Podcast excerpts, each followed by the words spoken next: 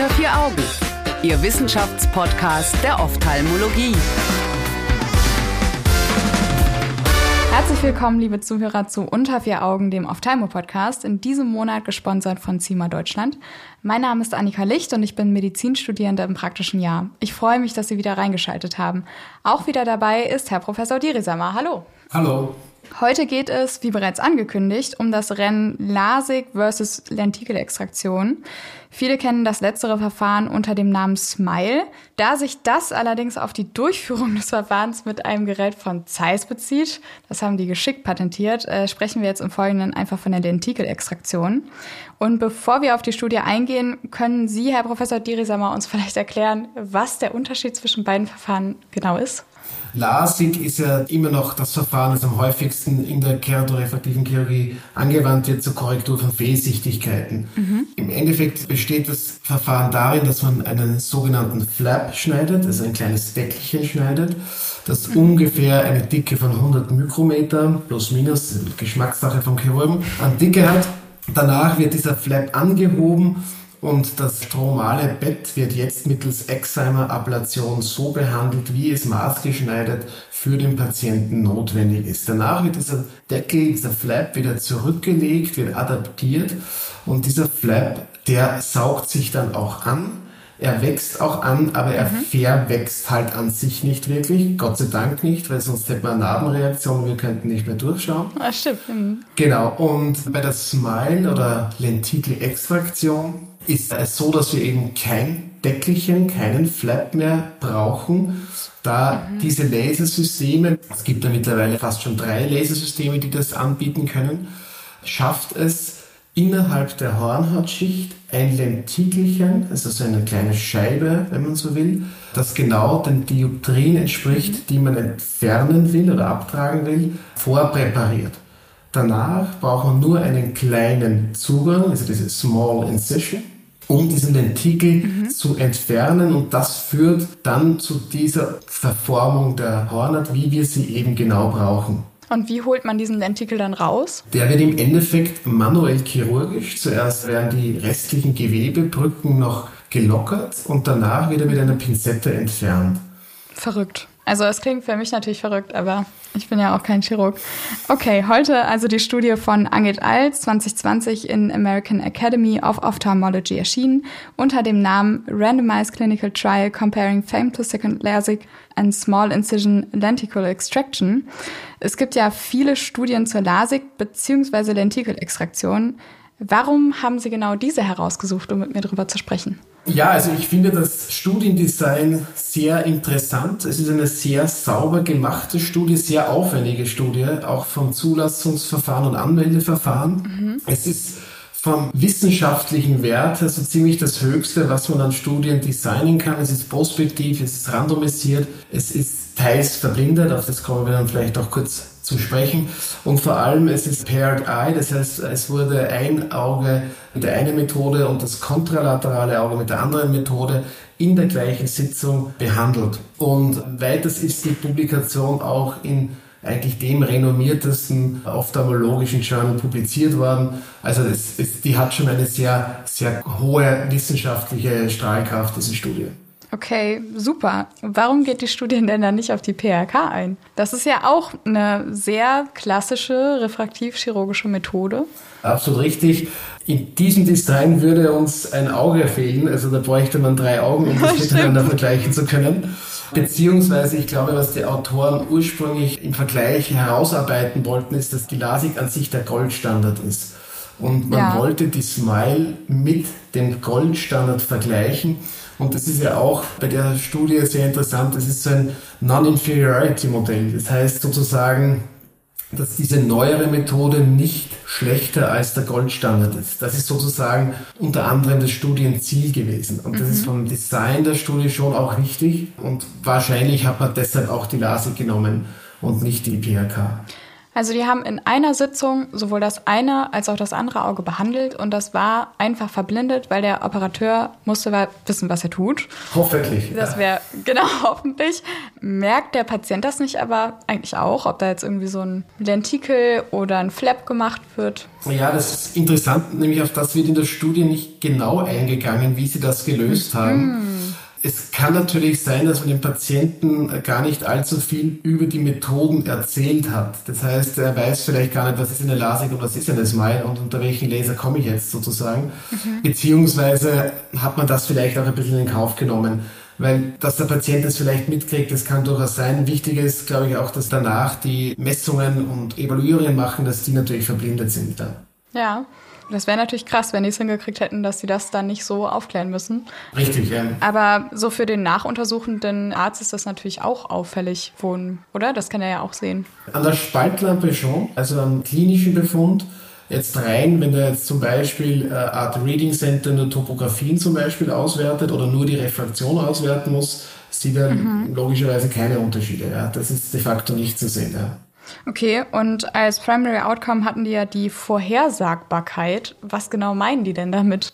Ja, im Endeffekt war es die Refractive Predictability, also wie das refraktive Outcome sein wird. Und das ist so definiert, dass es die Prozentanzahl an Augen, welche nach der Operation innerhalb von einem sphärischen Äquivalent von 0,5 Dioptrien und von einer Dioptrien landen. Also wie viel Prozent der behandelten Augen landen innerhalb von 0,5 bzw. von 1,0 Dioptrien vom ursprünglich angezielten Wert. Ah, okay. Mhm. Und ist das normal, dass man sowas nimmt oder ist das eher speziell? Das ist ein ziemlicher Standard in der refraktiven Chirurgie. Ja. Das ist, glaube ich, auch ganz bewusst so gewählt. Ja. Das ist sozusagen, wie viele Augen landen in einem Bereich, der mit 0,5 Dioptrien bzw. einer Dioptrie Abweichung sich abspielt. Wie war das denn jetzt methodisch mit der Durchführung? Hat man da jetzt, gerade wenn Sie sagen, die Lentikelextraktion ist vielleicht ein bisschen komplizierter in der Durchführung als die LASIK, wie hat man das denn jetzt von der operativen Seite her gelöst? Haben das erfahrene Operateure gemacht oder? Ja, in dem Fall, in dem Fall war es ein erfahrener Chirurg, der mhm. sowohl ein erfahrener LASIK-Chirurg als auch erfahrener Smile-Chirurg ist. Und das ist auch sehr smart so gewählt, weil sonst hat man ja immer diesen Bias der, der Lernkurve mit dabei, mhm. der immer als Argument bei neueren Methoden natürlich in beide Richtungen ausgelegt werden kann. Man will ja nicht in dieser Studie zeigen, dass es ein neues Verfahren ist, das jetzt irgendwie gut durchführbar ist, sondern man wollte sozusagen so wenig Bias wie möglich haben und diese zwei Methoden bestmöglich miteinander zu vergleichen. Okay, also wir fassen zusammen, ist eine super aufgebaute Studie. Kommen wir jetzt dazu, was rauskam. Ja, also die Autoren konnten zeigen, dass beide Verfahren hervorragende Ergebnisse erzielen konnten. Mhm. Also auf das angesprochene innerhalb von einer Dioptrie sphärischen Äquivalent der Zielrefraktion lagen bei der Lentikel-Extraktionsgruppe 99 Prozent, in der LASIK-Gruppe 97 Prozent, also hier auch kein Unterschied. Auch vom unkorrigierten Visus lagen beide Gruppen de facto ident und es gab auch sonst kaum bis gar keine signifikanten Unterschiede im Outcome. Den einzigen kleinen Unterschied, den sie herausgearbeitet oder gesehen haben, muss man fairerweise sagen, war, dass die Lentikel-Extraktionsgruppe ein bisschen besser in der Stabilität der Refraktion bei der 12-Monats-Kontrolle war. Das war jetzt aber auch hm, nicht okay. äh, Ziel der Studie und die Studie war quasi nicht so gepowert, also nicht so ausgelegt darauf. Das heißt, man kann es erwähnen, aber es ist jetzt nicht einer der primären Endpunkte oder sekundären Endpunkte gewesen. Ja. Im Endeffekt kommt raus, beide Verfahren sind vergleichbar und äquivalent gut. Darf man dann jetzt überhaupt sagen, dass es vielleicht nicht so stabil bleibt? Anhand dieser Daten definitiv nicht. Also das würde ich, das würde ich nie sagen. Erstens zwölf Monate, viel zu kurz. Okay. Und zweitens müsste man die Studie auch anders anlegen. Also wenn man es jetzt auf die Refraktionsstabilität auslegen würde, müsste man das definitiv anders designen. Okay. Außerdem sind die ja noch auf die Effizienz und die Sicherheit eingegangen, also Efficacy und Safety als sekundäre Endpunkte. Wie waren die denn jeweils definiert? Also das ist auch in der Medizin und der Augenheilkunde eigentlich ein sehr, sehr gängiges Tool, das man sozusagen anwendet, weil man natürlich will ja primär mal wissen, ob es effizient und sicher ist. Ja. Und die Safety kann man sich so vorstellen, dass man halt natürlich durch ein Verfahren definitiv keinen Visusverlust erzielen will. Das heißt, man will keinen mhm. Abfall des bestkorrigierten Visus haben. Ja, das wird sozusagen der bestkorrigierte Visus vorher und nachher miteinander verglichen und dann wird geschaut, ob hier okay. ein Unterschied in welche Richtung auch immer zustande kommt. Sollte natürlich nicht sein, dass postoperativ schlechter ist als präoperativ, dann wäre es ein schlechter äh, Safety Index. Ähnlich ist es bei der Efficacy. Hier wird sozusagen der unkorrigierte postoperative Visus durch den präoperativ korrigierten Visus verglichen. Und das wäre optimalerweise auch über eins. Dann hat man hier eine sehr hohe Effizienz des Verfahrens. Okay, so bei Safety, also Sicherheit, habe ich mir noch gedacht, wäre es da nicht irgendwie auch sinnvoll, die Nebenwirkungen mit abzufragen? Die Nebenwirkungen oder Komplikationen. Also das ist aber alles, genau, was, was nicht ja. in den klassischen Terminus Safety hier bezieht, ist im Prinzip fast immer nur auf die Sehleistung. Ja. Ja. Komplikationen werden dann meist extra aufgearbeitet. In dieser Studie gab es keine nennenswerten Komplikationen. Es gab ein paar Suction Losses, das heißt, dass es zu einem Vakuumverlust während der Behandlung gekommen ist, die aber ohne Probleme fortgeführt werden konnte, mhm. sowohl in der LASIK als auch in der Lentikel-Extraktionsgruppe. Okay. Und so einen Fragebogen oder so hat man da nicht erstellt, um irgendwie zu fragen, wie geht es Ihnen denn nach dem Eingriff? Das ist definitiv auch eine Möglichkeit oder eine zusätzliche Möglichkeit. In dem Fall hat man sich sozusagen nicht auf die subjektive Angabe des Patienten verlassen, beziehungsweise Quality of Life Fragebögen abgefragt, sondern hat halt hier sozusagen die Hard Facts miteinander verglichen. Dann würde ich da jetzt tatsächlich mal auf Ihre klinische Expertise zurückgreifen. Was erzählen Ihnen denn so die Patienten nach den Eingriffen? Sind die zufrieden bei beiden oder gibt es da Unterschiede? Also die Patientenzufriedenheit ist prinzipiell bei diesen Verfahren mit den modernen Geräten sehr, sehr hoch. Ja. Aber gleichzeitig darf man auch nicht vergessen, dass der Anspruch auch sehr, sehr hoch ist. Das heißt, die Patienten erwarten schon, dass sie am nächsten Tag mindestens 80 Prozent Sehleistung haben, am besten falsch wieder arbeiten gehen können, Auto fahren und so weiter ja. und so fort. Und mhm. dieser Anspruch wird natürlich auch immer höher, je besser die Verfahren auch sind. Mhm. Meine persönliche Erfahrung ist, dass in beiden Verfahren die Patienten sehr, sehr gut wieder in den Lebensalltag zurückkommen sozusagen. Es ist halt hier doch die Lentikelextraktion vielleicht etwas im Vorteil, da sie sozusagen keinen mobilen Flap an sich mehr hat. Das heißt, man muss vielleicht die ersten Tage bei der LASIK etwas vorsichtiger, vielleicht noch sein, etwas zurückhaltender. Und meine Erfahrung ist, dass auch die Trockenheit des Auges in der Lentikelextraktionsgruppe nicht so stark wahrgenommen wird. Sie haben es ganz genauso, aber sie haben es nicht so stark wie in der LASIK-Gruppe. Das ist meine persönliche Erfahrung, aber mhm. vielleicht werden wir das Thema auch nochmal ansprechen. Hm, vielleicht werden wir das tun. Genau. Dann würde ich als letztes noch fragen, ob es sich dann überhaupt lohnt. Also, die haben ja jetzt festgestellt, dass die Lentikelextraktion genauso gut ist wie die LASIK.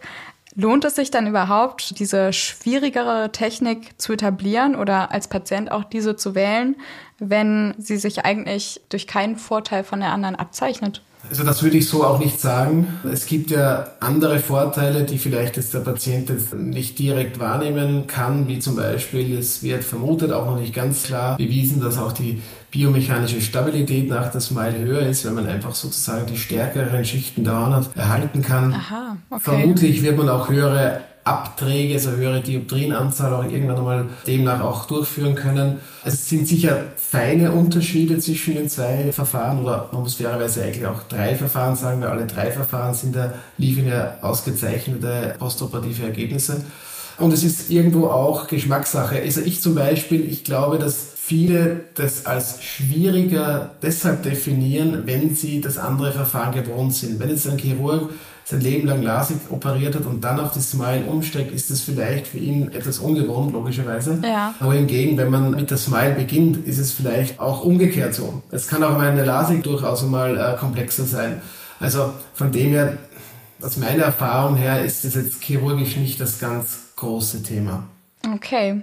Wir haben uns ja jetzt im Lauf der Aufnahme immer mal wieder vertan und ich habe auch immer mal wieder Smile gesagt, obwohl es Lentikelextraktion heißt. Es gibt ja verschiedene Geräte, um das durchzuführen. Haben Sie da einen Erfahrungswert oder gibt es da Studien zu, ob eins besser ist als das andere? Ja, es ist so, dass jetzt äh, Gott sei Dank auch zwei weitere Firmen diese Technik anbieten können. Letztes Jahr hat eine Firma auch das sozusagen schon gelauncht, dieses Programm. Mhm. Aber wie es halt in der Medizin ist, es dauert hier sicher eine Zeit, bis man hier wirklich valide und gute prospektive Daten auch generiert. Meines Erachtens gibt es auch keine Vergleichsstudien soweit. Und noch dazu muss man auch sagen, dass ja auch die ursprüngliche Smile an sich ja jetzt auch ein neues Gerät zur Anwendung kommen wird. Das wird sich erst in den nächsten Jahren zeigen und das ah, wird okay. sicher etwas Zeit brauchen. Ja. Vielleicht sprechen wir irgendwann nochmal über das Thema. Sehr gerne. Bis dahin, liebe ZuhörerInnen, ich hoffe, wir konnten Ihnen auch diese Woche wieder etwas mitgeben. Danke, dass Sie zugehört haben und danke auch an CIMA Deutschland für die Unterstützung in diesem Themenmonat alle Studien finden Sie wie immer auf unserer Homepage unter vieraugen.org. Da können Sie auch gerne Anregungen oder Kommentare hinterlassen. In der nächsten Woche sprechen wir dann über die akkurate Keratotomie bei Astigmatismus mit einem Femtosekundenlaser. Bis dahin wünsche ich Ihnen eine gute Zeit. Unter vier Augen. Eine Produktion der CareCom GmbH unter der Leitung von Prof. Dr. Alireza Mirshahi und Tobias Kesting.